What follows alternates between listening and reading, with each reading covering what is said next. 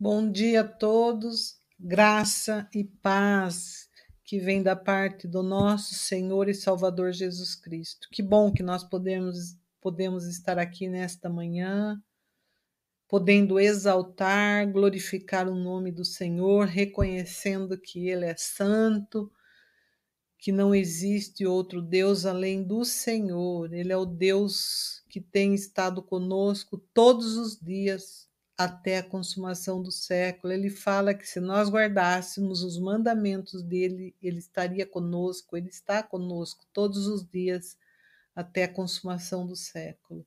Eu gostaria de ler com você na nossa devocional um texto que está em Malaquias, capítulo 4, nós vamos ler o versículo 2, o versículo 5 e o versículo 6 para nossa meditação. Diz assim: Mas para vós que temeis o meu nome, nascerá o sol da justiça e salvação trará debaixo das suas asas, e saireis e crescereis como bezerro dos cevadouros e o versículo 5: Eis que eu envio o profeta Elias, antes que venha o dia grande e terrível do Senhor. Ele converterá o coração dos pais aos filhos e o coração dos filhos aos seus pais, para que eu não venha e fira a terra com maldição. Gostaria de dar ênfase no versículo 2 de Malaquias 4, que diz assim: Mas para vós que temei o meu nome, para você, para nós que tememos o nome do Senhor, ele faz uma promessa aqui, olha, que nascerá o sol da justiça e salvação trará debaixo das suas asas. Olha que texto maravilhoso. A salvação do Senhor, ela ele vem, está sobre as, as asas dele, debaixo das suas asas. Saireis, crescereis como bezerro dos cevadouros. É uma promessa de crescimento para aqueles que temem ao Senhor. Há uma promessa de salvação, de crescimento. E ele fala assim ainda que ele enviou profetas Elias nesses dias, antes que venha o dia o dia grande e terrível dia do Senhor. Ele converterá o coração dos pais aos filhos e o coração dos filhos aos seus pais, para que eu não venha e fira a terra com maldição. E a gente sabe que o, o sacrifício da cruz de Cristo é, mudou totalmente a história da humanidade e garante para nós herdar a maior de todas as riquezas, que é a salvação eterna. Há uma promessa para aqueles que nele crê. Senhor Jesus fala que aquele que crê no Senhor Jesus será salvo tu e a tua casa.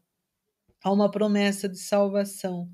Jesus nos libertou para sempre do jugo do pecado e fez renascer em nós o prazer pela vida. Ele mesmo, ele é o sol da justiça que traz salvação debaixo das suas asas. As Escrituras ainda garantem o cumprimento dessas promessas feitas por aquele que começou a boa obra em nosso coração. Aquele que começou a boa obra, ele é poderoso para terminar, ele nos redimiu, chamou-nos e fez no povo e fez povo seu e ovelha do seu pasto. Cristo cumpriu a sua missão quando nos concedeu a salvação. Portanto, devemos também fazer a nossa parte, escondendo essa joia preciosa em nosso coração, que tem um precioso valor que nenhum dinheiro nesse mundo poderá comprar a vida eterna. Por isso, nós podemos glorificar a Deus por tão grande amor, por tão grande salvação, por tão grande perdão, cura, bondade que o Senhor tem mostrado para nós o quanto ele tem sido bom. Ele nos redimiu e hoje nós podemos ter acesso à sala do trono, porque o véu que separava ele foi rasgado E hoje nós podemos adentrar nos Santos dos Santos e ter comunhão com o Espírito Santo. Olha que liberdade que nós temos em Cristo. Por isso que ele fala: conhecereis a verdade e a verdade nos libertará. E ainda tem um versículo lá, lá em Lucas 3 que diz assim: 3,6: E toda carne verá a salvação de Deus. Isso que nós estamos falando nesta manhã a respeito da salvação é uma promessa para todos. O versículo de Lucas 3 diz assim: E toda a carne verá a salvação de Deus. Portanto, é uma promessa.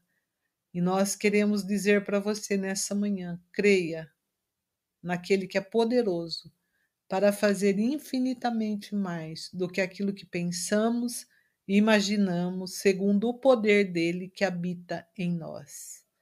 E ainda nós fechamos essa devocional nesta manhã dizendo para você que o Senhor tem pensamentos de paz ao nosso respeito e nunca de mal, para dar o fim que ele deseja. O pensamento que o Senhor tem sobre a sua vida é de paz e nunca de mal. Saiba nesta manhã que você possa guardar isso no seu coração, que Deus pensa ao seu respeito. E tem pensamento sempre de paz e nunca de maldade, nunca de mal. E aí ele dá o fim que ele deseja para cada situação, porque ele é soberano, grande, tremendo, maravilhoso. Então, que você é, medite nesse texto de Malaquias que você possa ler ele inteirinho, ele é muito curtinho, ele vai do capítulo 1 ao, vers ao capítulo 4, mas ele é de profundo, ele fala muito profundamente em nossos corações. E eu gostaria então, nesta manhã, de estar chamando o Bruno, nós estamos estudando sobre as parábolas, e eu chamo o Bruno. Bom dia, Bruno. Bom dia, pastora, graça e paz do nosso Senhor Jesus Cristo. Amém. Como é que você está? Na presença do Senhor, estamos bem, né? Eu quero também cumprimentar aqueles que estão nos assistindo, nos ouvindo, que Deus esteja abençoando a sua vida, esteja abençoando a sua casa, esteja abençoando a sua família neste tempo, em nome de Jesus, porque nós acordamos nessa manhã dizendo o Senhor para nós de que nascerá o sol da justiça. O Senhor é o Deus que está como, como justo juiz nas nossas vidas, na nossa casa, na nossa nação. O Senhor é aquele que pleiteia por nossa causa, né? A palavra do Senhor fala que Jesus é o nosso intercessor, é o nosso advogado que intercede junto ao Pai em nosso favor. Então, esta é a certeza que nós temos, que o Senhor sempre está agindo em nosso favor, ainda que nós não venhamos a entender, ainda que nós não venhamos a compreender, ainda que nós não venhamos a, a, a, a compreender todas as coisas, o Senhor está agindo em nosso favor. Esta é a palavra que o Senhor tem para nós nessa manhã, que é tremenda, tremenda. Como é bom saber que o Senhor está nascendo com justiça, estendendo o cetro de justiça ao nosso favor. Louvado seja o nome do Senhor. Amém. Amém. Vamos, estamos aqui estudando sobre as parábolas de Jesus, estamos vendo cada uma delas, né? Nós já vimos, né? Terminamos aí a parábola do semeador em, em Mateus capítulo 13, né? E vimos também a parábola do semeador em cada um dos capítulos, em Mateus, em Marcos e em Lucas. E agora nós vamos continuar e seguir os pensamentos de Jesus, porque ele continua sobre as parábolas, né? Ele fala sobre a parábola do semeador, mas ele continua com a parábola, né? Então, o foco da parábola do semeador e das outras parábolas, né, que está falando em Mateus capítulo 13, também como em outros, é, falando é sobre o reino. Então, as, o que nós vamos estudar nesses dias e nesse tempo, né, nesse novo ciclo de parábolas, é falar sobre as parábolas do reino que eh, nós vamos ver que está escrita tanto em Mateus capítulo 13, como em Marcos capítulo 4, como em Lucas também, nós vamos estar vendo estas parábolas. Hoje nós vamos estar estudando sobre a parábola da semente, né? Vamos estar buscando o entendimento e nós vamos buscar lá ler Marcos capítulo 4, vamos ver é, é, esta parábola em Marcos, capítulo 4, do verso 26 ao verso 29. Ela é muito simples, né? Pequena, mas numa profundidade tremenda. Então, você que tem a sua Bíblia, né? Nós colocamos aqui os versículos, lemos juntos, para você estar anotando, para você estar escrevendo, né? Então, você pode sim é, estar é, estudando juntamente conosco, né? Em nome de Jesus. Até falo o seguinte, né? Para aqueles que estão nos assistindo e nos acompanhando, pega um caderninho, vai escrevendo, nos assista e depois continue estudando, né? Não pare aqui somente aqui, né? A, a, a fazer, não.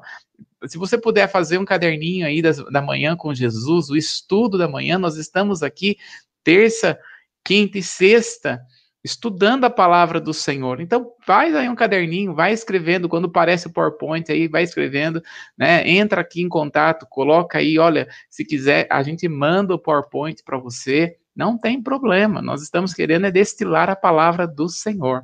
Então vamos lá, Marcos capítulo 4, do verso 26 ao verso 29. Pode ler para nós, pastora? E dizia: o reino de Deus é assim, como se um homem lançasse semente à terra e dormisse, se levantasse de noite ou de dia, e a semente brotasse e crescesse, não sabendo ele como. Porque a terra por si mesma frutifica, primeiro a erva, depois a espiga e por último o grão cheio na espiga. E quando já o fruto se mostra, Mete logo a foice, porque está chegada a ceifa. Muito bem. Né,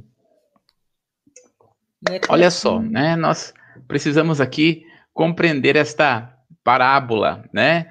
Então, só para nós entendermos aqui né, um pouco do conteúdo, alguns teólogos sugerem que o contraste se dá entre a atividade da semente e a inatividade do homem durante o crescimento, ou entre as duas atividades do homem ao trabalhar e não trabalhar.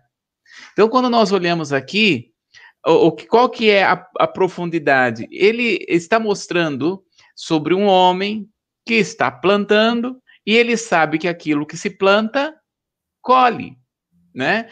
Interessante que nós acabamos de falar sobre a, a, a, parábola da semente, que sobre quatro tipos de terra, a terra que é a terra, a, a, semente que caiu entre, entre uma terra dura, a, e veio a, as aves de rapina e pegou, a semente que caiu na terra pedregosa e não criou-se raiz, a semente que caiu entre os espinhos e não frutificou, e aí nós vamos ter a semente que vai cair em boa terra. Então, se nós fazermos aqui um pensamento daquilo que nós já falamos, está falando de uma semente que caiu em boa terra. Então, está falando de um homem, de um agricultor que pega a semente, coloca a semente ali e ele sabe que a semente vai produzir. Então, cada semente produz conforme a sua espécie, né? E aqui ele está usando a semente do, do, do a, aqui a, a, semente da espiga de milho, né? É, e quando nós vamos então ver ali esse paralelismo, ele está trabalhando sobre essas duas atividades entre a, o crescimento e a inatividade do homem, né?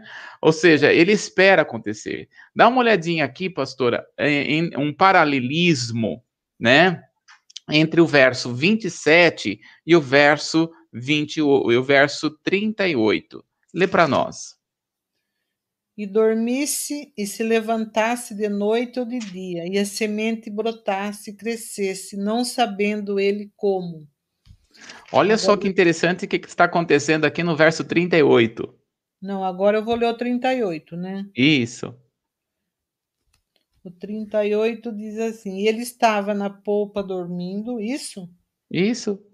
Ele estava na polpa dormindo sobre uma almofada e despertou, dizendo: Mestre, não te importa que perecemos?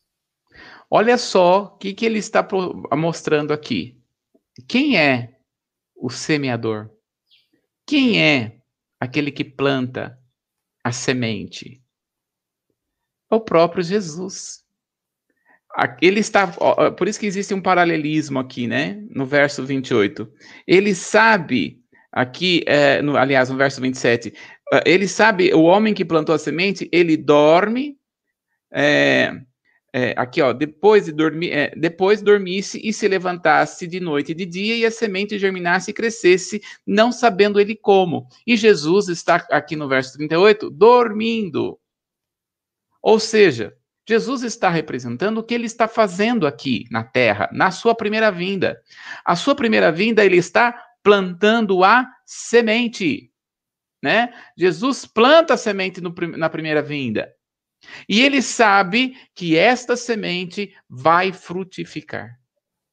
Ele sabe que esta semente vai crescer.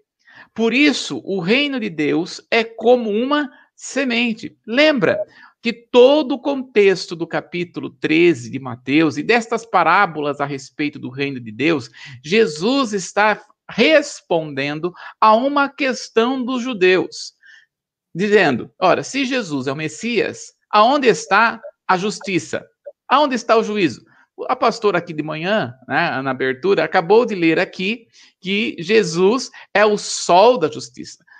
A mente do judeu, dizendo que virá o sol da justiça, está falando verdadeiramente sobre o Messias.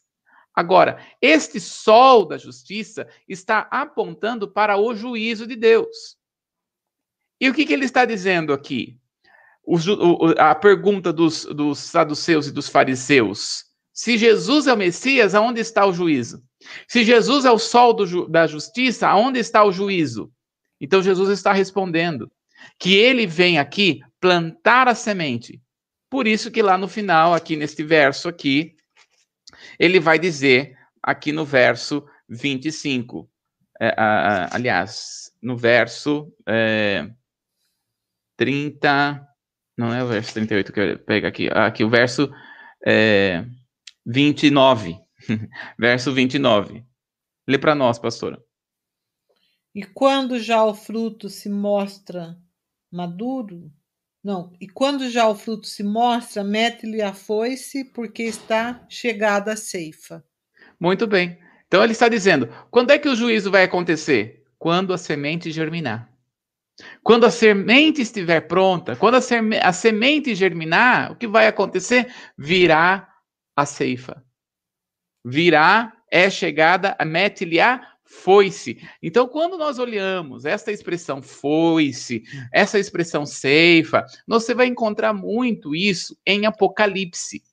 Por exemplo, se nós olharmos aqui, não está aí na tela, mas eu estou lembrando, né? Em Apocalipse, no capítulo 19, Dá uma olhadinha aqui. Apocalipse, no capítulo 19.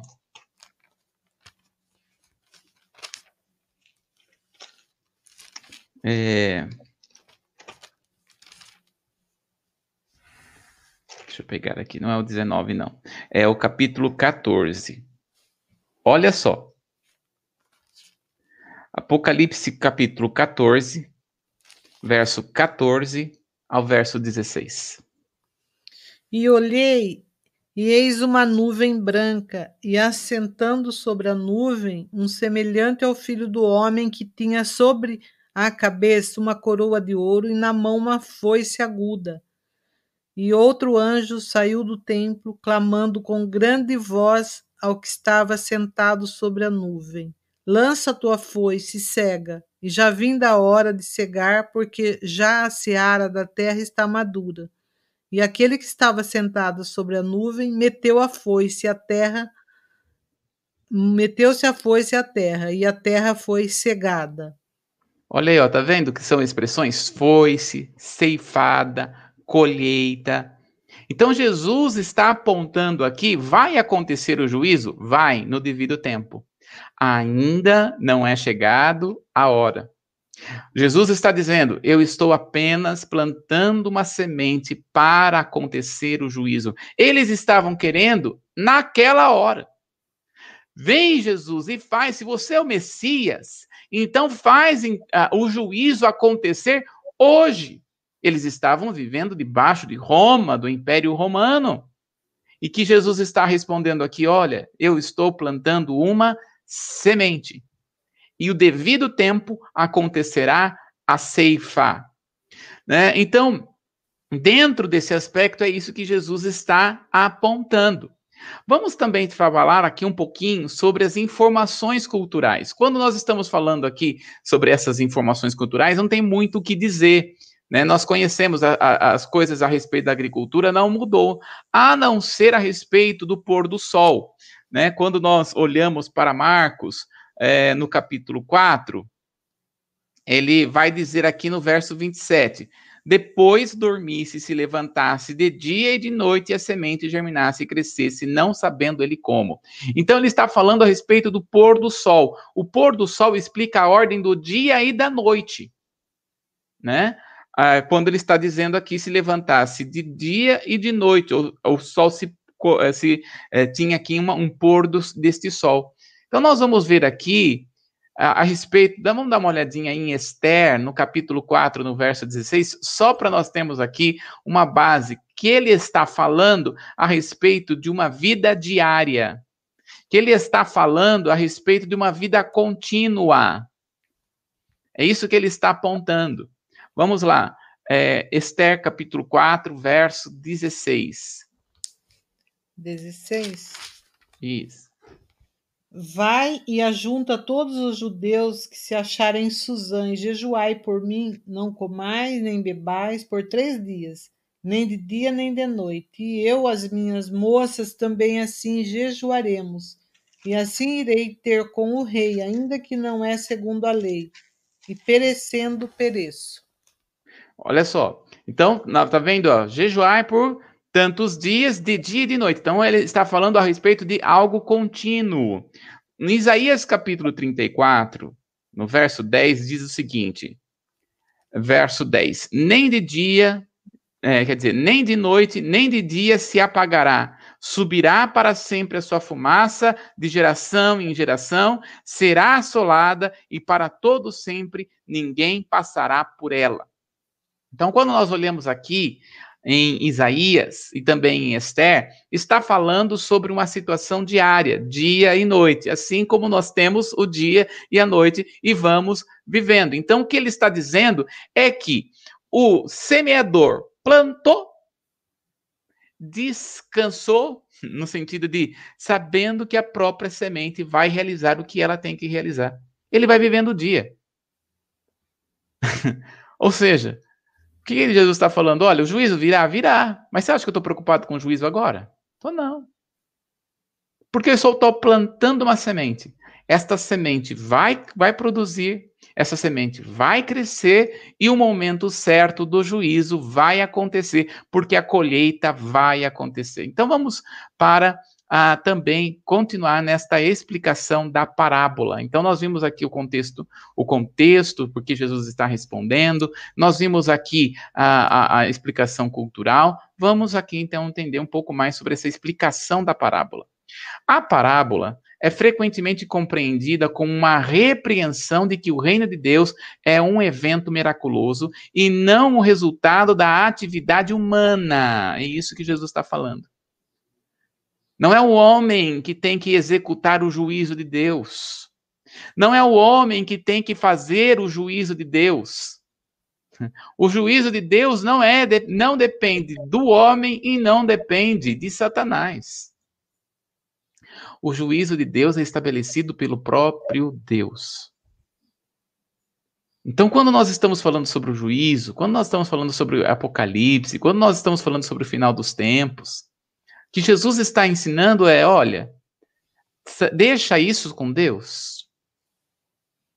Deixa estas coisas com o Senhor. Nós devemos sim, né? Quem sabe, quem anda comigo, sabe que eu sou apaixonado por escatologia. Mas nós não devemos nos debruçar como alguns acabavam, até mesmo isso acontecia numa igreja chamada é, a Igreja de Tessalônica primeira e segunda Tessalonicenses, Paulo estava escrevendo a eles a respeito sobre a vinda, o advento de Jesus. Chegavam alguns irmãos até mesmo que nem mesmo trabalhavam. Paulo chega a dizer, né, o apóstolo Paulo chega vai, vai dizer, olha, já que aqueles que não querem trabalhar, que não coma. Porque alguns estavam deixando de trabalhar, porque afinal de contas Jesus está voltando e vai me arrebatar. Então, o que, que é, o que Jesus está nos ensinando? Tenha em seu coração a expectativa do arrebatamento. Veja que Jesus está falando sobre um povo que ele está apontando sobre a semente. A semente está sendo dada. Jesus está entregando uma semente para que a ceifa aconteça. Vai acontecer a ceifa. O que é ceifa? É o arrebatamento. O que é ceifa? É o juízo. No entanto, ele está dizendo: não se debruce completamente nisso. Não viva, porque tem gente que, principalmente agora nesse tempo de COVID, de COVID né? principalmente nesse tempo de Covid, está assim, desesperado, não sabe como viver, né? Calma. Jesus está dizendo: deixa o juízo para com Deus, tenha em seu coração a intimidade com o Senhor. Eu sempre costumo dizer, né? Se você não ouve a voz do Senhor hoje, não ouvirá a trombeta amanhã.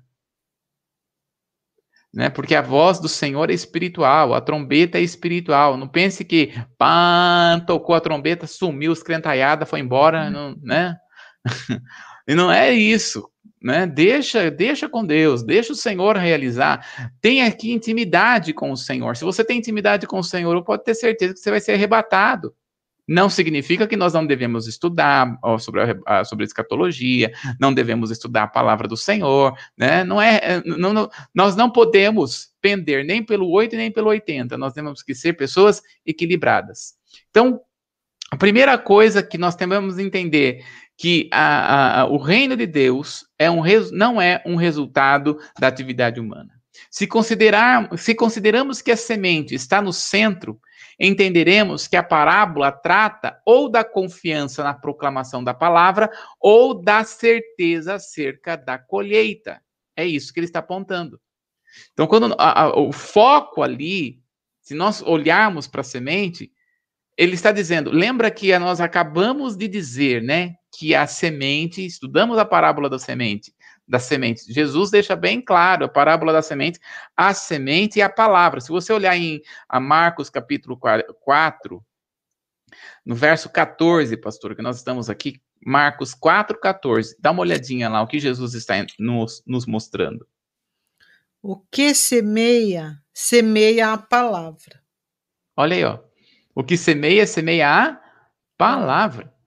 Então aqui Jesus está mostrando a semente é a palavra, esta palavra, que é o próprio Cristo, porque Jesus é a palavra, ele está plantando a própria semente, ele está dizendo: chegará um tempo do juízo.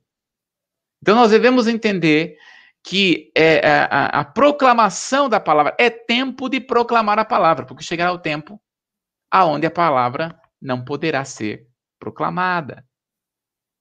Esses dias estão se aproximando, até mesmo no nosso país. Né? Se nos, se nos concentrarmos, está aí na tela, né? Se nos concentrarmos no semeador, o significado será procurado na, será procurado na inatividade do homem ou na sua inatividade na época da ceifa. Então, quando ele está apontando, é, é a respeito é desta situação de que vai acontecer. É, é tipo assim, né? Como 2 mais 2 é igual a 4, né? Assim também o juízo vai acontecer. Então, saiba que você, como homem, não pode fazer nada. E Jesus já descansou quanto a isso. Talvez ele estivesse até respondendo para os discípulos. Porque os discípulos, eles sabiam quem era Jesus né? Eles receberam, pelo, pelo menos Pedro recebeu uma revelação de quem era Jesus. É, é, recebeu uma parte da revelação, né? Porque em Mateus, no capítulo 16, né? Mateus capítulo 16, Jesus está falando com os discípulos, ele pergunta quem ele é. Aí Pedro diz, né? Tu és o Cristo, o Filho de Deus vivo. E aqui ele, como se estivesse falando para seus discípulos, olha, não se preocupe, com o que estão falando de mim. Que eu, que eu não estou. Que se eu sou Jesus, se eu sou Messias, onde está o juízo? Eu estou plantando a semente. E isso vai acontecer. Estou, o próprio Jesus está descansado quanto a isso. Nós devemos que aprender com o Senhor, né? Jesus nos ensinou de como um exemplo. Jesus é exemplo em todas as coisas. E nisso aqui também. Ele descansa, sabendo que tudo vai acontecer no devido tempo. Agora, olha lá. No entanto, o isolamento nos leva à distorção e todos os elementos precisam ser levados em conta. Precisa ser compreendida em termos de o reino ser semelhante ao, a todo o processo narrado pela parábola. Então, veja, que, que nós temos? Quando nós estamos estudando sobre a parábola, é, é, nós temos que ter um cuidado ao estudar. Nós estamos buscando aqui trazer todo o contexto. Nós não podemos isolar nesta parábola a semente, nós não podemos isolar nesta parábola o semeador. Nós temos que trabalhar toda a parábola para que possamos compreender o que verdadeiramente Jesus está ensinando nela. O que verdadeiramente Jesus está trabalhando nela. Então vamos lá. Não podemos supor que o agricultor ficou inativo pois o comentário acerca de dormir e levantar de noite e de dia é mais bem compreendido como uma marcação de passagem do tempo. Então veja, quando nós vamos ver que ao mesmo tempo, e é isso que nós precisamos compreender, que Jesus está descansando no próprio Deus, porque Deus sabe todas as coisas e compreende, ele estabelece o próprio juízo, não significa que Jesus está inativo. É isso que ele está falando. Apesar de saber, Jesus está dizendo, apesar de eu estar plantando uma semente, apesar de eu estar estabelecendo a semente, não significa que eu não estou agindo. É, sabe, quando a gente pega, quando a gente pega de Mateus a Malaquias, nós vamos ter um hiato no tempo, que, é, que nós chamamos de silêncio de Deus. O silêncio de Deus significa que Deus não levantou nenhum profeta para falar no nome dele. São 400 anos da Bíblia, são 400 anos no tempo interbíblico que Deus não está falando. Apesar de Deus não estar falando, não significa que Deus não está agindo. Esta é a diferença. Quando nós olhamos aqui, Jesus está dizendo: Olha, eu plantei a semente e sei que ela vai produzir, e, e, e, o semeador vai descansar, não significa que Jesus está lá parado agora. Não, nós acabamos de dizer: Jesus é aquele que está intercedendo por nós. Ele não está inativo. Jesus continua agindo. E veja, além dele estar agindo, ele está preparando o caminho para o juízo. Ele prepara o caminho para o juízo através da igreja. Por isso ele começa dizendo que o juízo começa pela igreja. O juízo começa a ser estabelecido nas nossas vidas como trazendo arrependimento, para nós buscarmos buscarmos mais ao Senhor. Então olha só, o fato de o homem Desconhecer a forma como o crescimento ocorreu reforça o fato de o processo de crescimento não dependia dele e ia além do seu entendimento. E apesar disso, pode ter suas implicações não faz parte do cerne da parábola a figura do homem e não é o aspecto dominante da parábola. Então, mais uma vez, nós não podemos separar semente e, e o semeador. Mas, ao mesmo tempo, nós vamos ter aqui é, que o fato desse homem desconhecer a forma do seu crescimento reforça o processo de crescimento, que não dependia dele. Então, ou seja, Jesus está plantando a semente do juízo. E ele, ele está mostrando que ele está agindo, está preparando o juízo através da igreja mas ele sabe que ele pode, como a semente que está produzindo algo, que é a semente que vai crescer, ele sabe que é isso que vai acontecer. Volto, volto mais uma vez dizendo: os judeus e os fariseus estavam argumentando se Jesus é o Messias, e este é o maior argumento que os judeus têm. Até hoje. Se Jesus foi o, o Messias, aonde está o juízo? Porque a, a, as profecias estão dizendo que quando o Messias vier, será estabelecido através dele o juízo sobre todas as nações. E Jesus está dizendo: Olha, eu sou como aquele que semente, eu sou aquele que planta semente. E no devido tempo, não dependendo de mim, não dependendo do semeador, mas o semeador trabalhando junto com a semente, mas a semente sim produzindo algo. Então o que ele está falando é sobre o tempo. Deus, e é isso que nós vamos mostrar, Jesus foi enviado na sua primeira vinda para mostrar ao homem o tempo que ele está dando para o homem.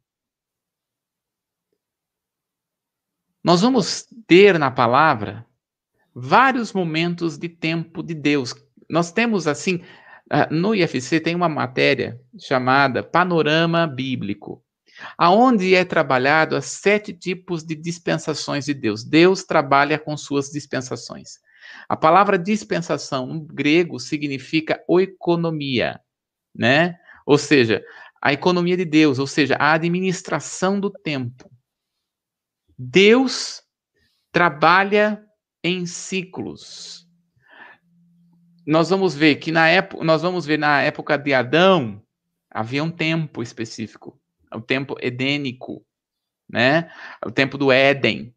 Nós vamos ter depois o tempo noélico. Nós vamos ter o tempo da lei. nós estamos hoje no tempo da graça. Acontecerá o tempo da, de estabelecimento do juízo de Deus na tribulação e grande tribulação. Depois nós vamos ter o milênio, e depois do milênio nós vamos ter toda a eternidade. Quando nós olhamos aqui, Deus, diz a palavra, que ele é longânimo em irar-se. Né? E quando nós observamos esse texto em ser longânimo em irar-se, Desde que o homem comeu o fruto da árvore do conhecimento do bem e do mal, Deus está dando chances para o homem para que, se, para que se aproxime dele. Deus vem até o homem e o homem corresponde com esta palavra que vem, com, uh, que vem até o homem. Quando nós olhamos ali, Deus deu tempo e nós estamos em um tempo que nós chamamos que é o tempo da graça aonde o Espírito Santo está sendo liberado sobre toda a carne. No entanto, quando a igreja for retirada desta terra, a porta da graça será fechada, assim como a porta na época quando Noé entrou no, no, na, na arca e a porta foi fechada pelos anjos, assim também acontecerá. Quando a igreja for arrebatada, começa um outro ciclo de tempo na terra que nem todos vão conseguir achar. Será um ciclo que, apesar de juízo, Deus estará dando um tempo para o homem, ainda na tribulação e na grande tribulação. No entanto, também chegará um tempo onde o homem não terá mais tempo disso, que é chamado de o grande trono branco. A Bíblia deixa bem claro para nós. Né? Então, nesse tempo do grande trono branco, aonde não terá mais chance do homem se arrepender. Então, por isso que é uma, ele está dizendo, eu estou plantando uma, uma semente, e a semente é símbolo de tempo. Existe um tempo até a semente ser ceifada. E é isso que ele está trabalhando. Existe um tempo onde Deus está permitindo para que o homem se arrependa dos seus pecados, para que o homem se arrependa e chegue mais perto do Senhor, para que o homem possa ter intimidade com Deus. Então, olha só, esta parábola não está ensinando como os homens devem agir, mas como as coisas funcionam no reino. Tal como a semeadura inicia um processo dominante, aparentemente espontâneo, também o reino é semelhante a um processo de crescimento que culminará na colheita. Então, quero dizer uma coisa: o reino de Deus cresce é impossível alguém parar o crescimento do reino. É impossível parar o crescimento do reino de Deus nessa terra. Porque ele está crescendo. Não depende do homem. Nós estamos vendo nesse tempo como está fazendo feito de tudo para que o reino de Deus pare. Quanto mais fazem, mais a igreja cresce. Mais a igreja resplandece. Então, todas as coisas estão sendo preparadas para o, reino, para o juízo de Deus sobre a terra. Mas esse preparamento, essa preparação, é o meio pelo qual o reino de Deus cresce. Então, quero dizer para você que está nos ouvindo, que está procurando a salvação do seu esposo, que está procurando a salvação sua, dos seus filhos, que está procurando a salvação da sua casa, creia no Senhor e será salvo tu e tua casa. O reino de Deus é impossível não crescer, vai crescer, chegará o tempo e esta vida vai se, vai se render ao Senhor Jesus como seu Senhor e Salvador. Em nome de Jesus. Deus precisa de uma pessoa na família, de uma única semente. E esta semente frutificará a 30, a 60 e a 100 por um. Então, olha aí, ó. O reino é como um fazendeiro que semeia e segue sua vida, e a terra automaticamente produz uma planta e os seus frutos, e depois vem a colheita. É isso que acontece no reino de Deus. Então não fique aí desesperado, né? Sobre salvar, ah, meu Deus, meu marido, não fique dizendo, minha esposa, ah, meu filho, a minha filha, ah, meus queridos, não sei quem. Planta semente. Planta semente. Rega com oração. Busca Deus, né? Pela vida da pessoa, sim. Né, eu, eu, eu falo que, eu, que, o Espírito Santo me ensinou uma oração. Eu estava orando para que uma pessoa fosse conhecesse realmente a Jesus e o Senhor ministrou no meu coração. Porque assim, é, Deus, ele não força ninguém a aceitá-lo. O Espírito Santo não vai forçar ninguém. Então não adianta você falar, Senhor, muda o coração daquela pessoa. Se a pessoa não tiver disposta em mudar, não vai mudar. Uhum. Mas sabe o que o Senhor pode fazer? Pode enviar anjos ministradores a essa pessoa. Então o Senhor me ensinou uma oração. Ora por esta pessoa. E aonde esta pessoa for, você, fala, você vai orar assim, Senhor, aonde essa pessoa for, que exista uma pessoa ali para falar do Senhor. Se ela está trabalhando, que tem um crente lá, uma pessoa que crê no Senhor e fala da tua palavra. Se a pessoa vai no médico, que tem um crente lá que fala da sua palavra. Se ela estiver andando na rua, que tem um outdoor, que aquele outdoor chame a atenção dela. Aonde ela estiver, Senhor, cerca esta pessoa com a tua palavra. Deus cerca. Certo. Deus cerca. E a salvação vem. E a pessoa começa a se render a Jesus. Então, ora dessa forma né? Ora desta forma, então Jesus, olha só, a, a, colheita para o reino não é um esforço humano, e sim uma consequência do reino. Olha só, a foice e a linguagem de ceifa descrevem o juízo final em Apocalipse capítulo 14, do 14 ao 20, que nós já, já lemos, e a alusão de Joel 3, 13, então, a, a, esses versículos, né, tem a função, né, ali cerca em função da presença de linguagem original utilizada de Joel, que é, de descrever e pisotear a colheita que já se enchia o lagar. Tremenda esta expressão aqui em Joel 3,13. Vamos lá, pastora, lê para nós. Joel, capítulo 3, no verso 13.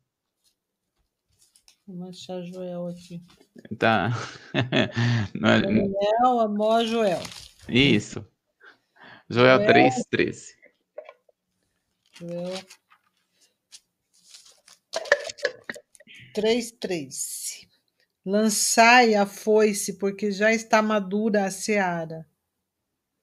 Vinde, descei, porque o lagar está cheio, os vasos dos lagares transbordam, porquanto a sua malícia é grande. Olha só.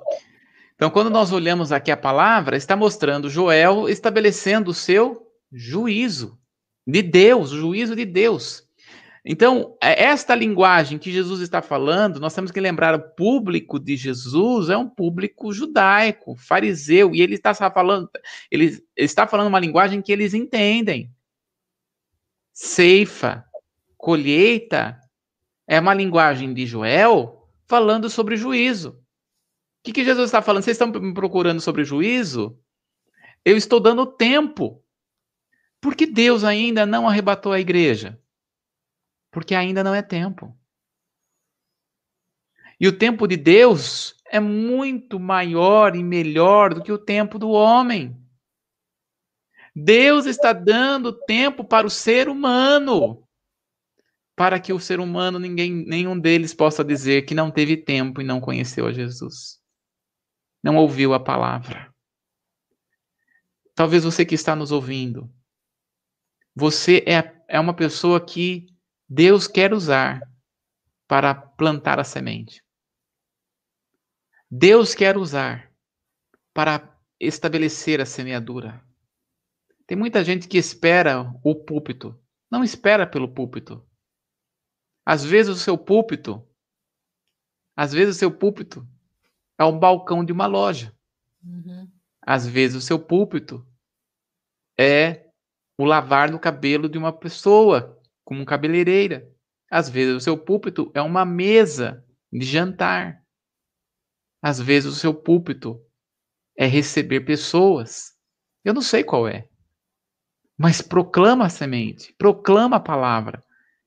Porque é tempo de Deus, que Jesus, desde Jesus, a semente está sendo plantada e as espigas virão. Então, olha só, Jesus utilizou a imagem da ceifa para se referir ao seu próprio ministério e ao juízo final.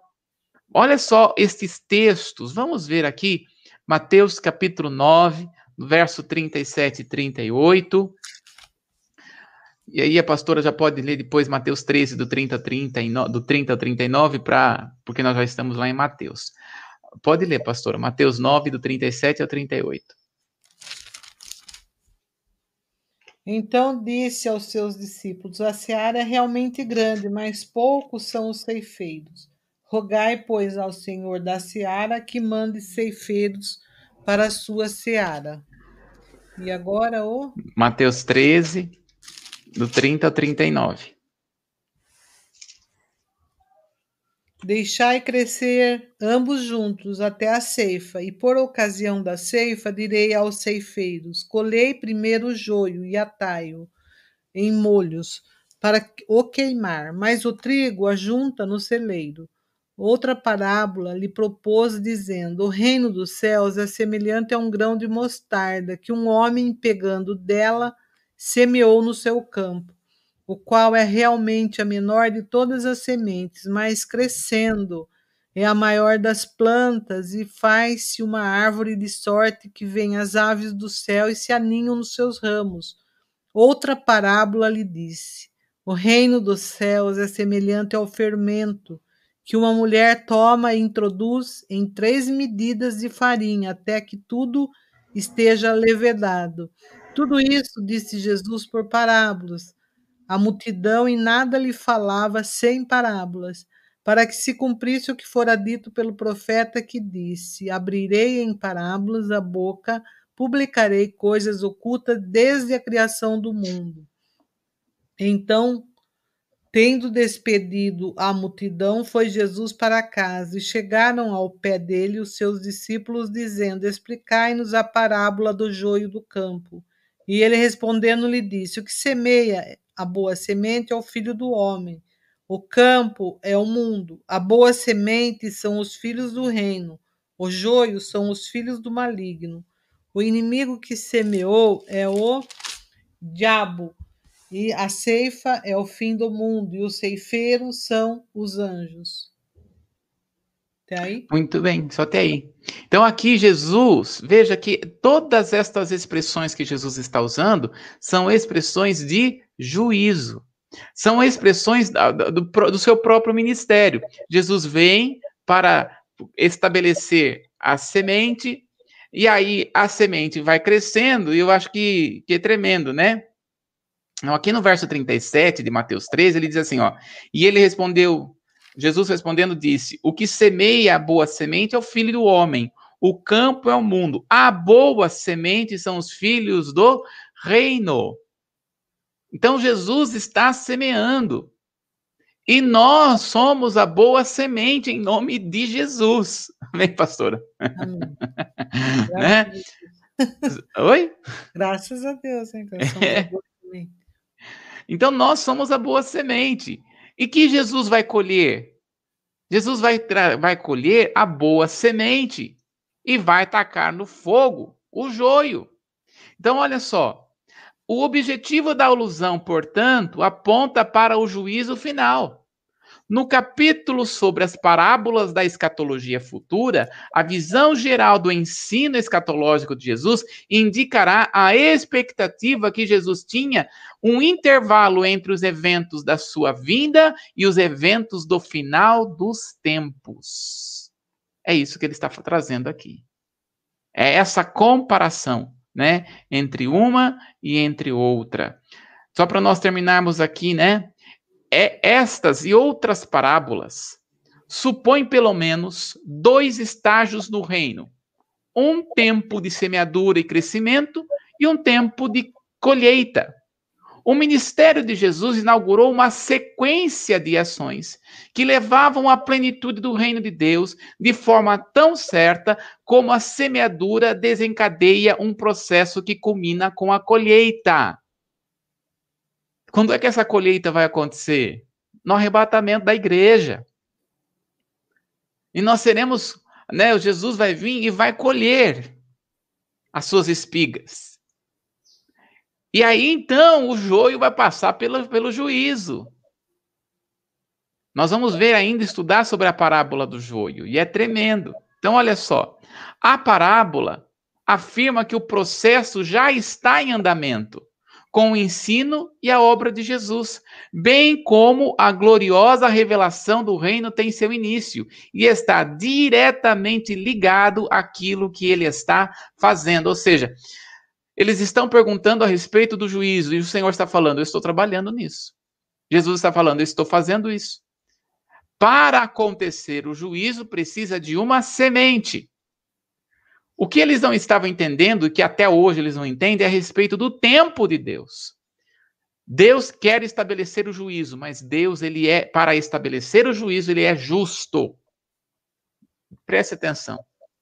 Deus, ele é bom. E a sua bondade é expressa através do juízo. Eu vou dizer de novo. Deus é bom. E a sua bondade é expressa através Vou mudar aqui, da justiça. Deus é bom e expressa, a sua bondade é expressa através disso. Então, como ele vai estabelecer a justiça? Dando um tempo para estabelecer aquilo que é correto e aquilo que não é correto, aquilo que é justo e aquilo que não é justo. Então, Jesus ele vem para estabelecer a semente, a semente que nos justifica. A justificação por meio da fé. Então, todo aquele que recebe a Jesus e é justificado diante de Deus, este se torna semente do reino de Deus. Por isso, nós que somos sementes do Senhor, que somos sementes do reino, não iremos passar pelo juízo, porque ele já nos justificou. Por isso que Romanos 8:1 diz: "Nenhuma condenação há para aqueles que estão em Cristo Jesus". Se você aceitou Jesus como seu Senhor e Salvador, saiba de algo, nada tirará a justiça de Deus da sua vida, porque você já é justo, não pelas suas obras, não pelo que você faz, mas pela justificação por meio da fé. Então Deus vem, Jesus vem estabelecer a sua justiça. Aquele que aceita Jesus é semente da justiça. Aquele que não, não aceitou Jesus é joio. Então, olha só. Na verdade, a parábola diz: o que você enxerga não é tudo o que vai acontecer antes da vinda do reino, que é certa. A parábola não assume um tom otimista, apesar de aparências. A, a, de, de aparências. As pessoas podem ficar confiantes de que aquilo que teve no seu início com Jesus continuará até a plena concretização do reino. Então veja, o que Jesus está trabalhando aqui para, para os judeus não é um, um tom otimista, é otimista para nós, que temos Jesus como seu Senhor e Salvador. Mas para eles que não reconheciam e não reconhecem Jesus, o tom não é otimista. O tom é de um arrependimento verdadeiro e, juí de, de arrependimento verdadeiro e genuíno. Mas aquele que não se arrepende, esse não poderá se alegrar. Todavia nós, que temos Jesus como nosso Senhor e Salvador, podemos ter certeza que o céu nos aguarda. Amém, pastora? Amém. Nós vamos ficar por aqui. Já deu tempo. Já deu passa rápido. Isso só vem reforçar cada dia mais que a gente ouve, entende e compreende a palavra, como reforça a soberania do Senhor, né? Sim. Não sobre nós, mas sobre tudo e todos, sobre o mundo. Sim.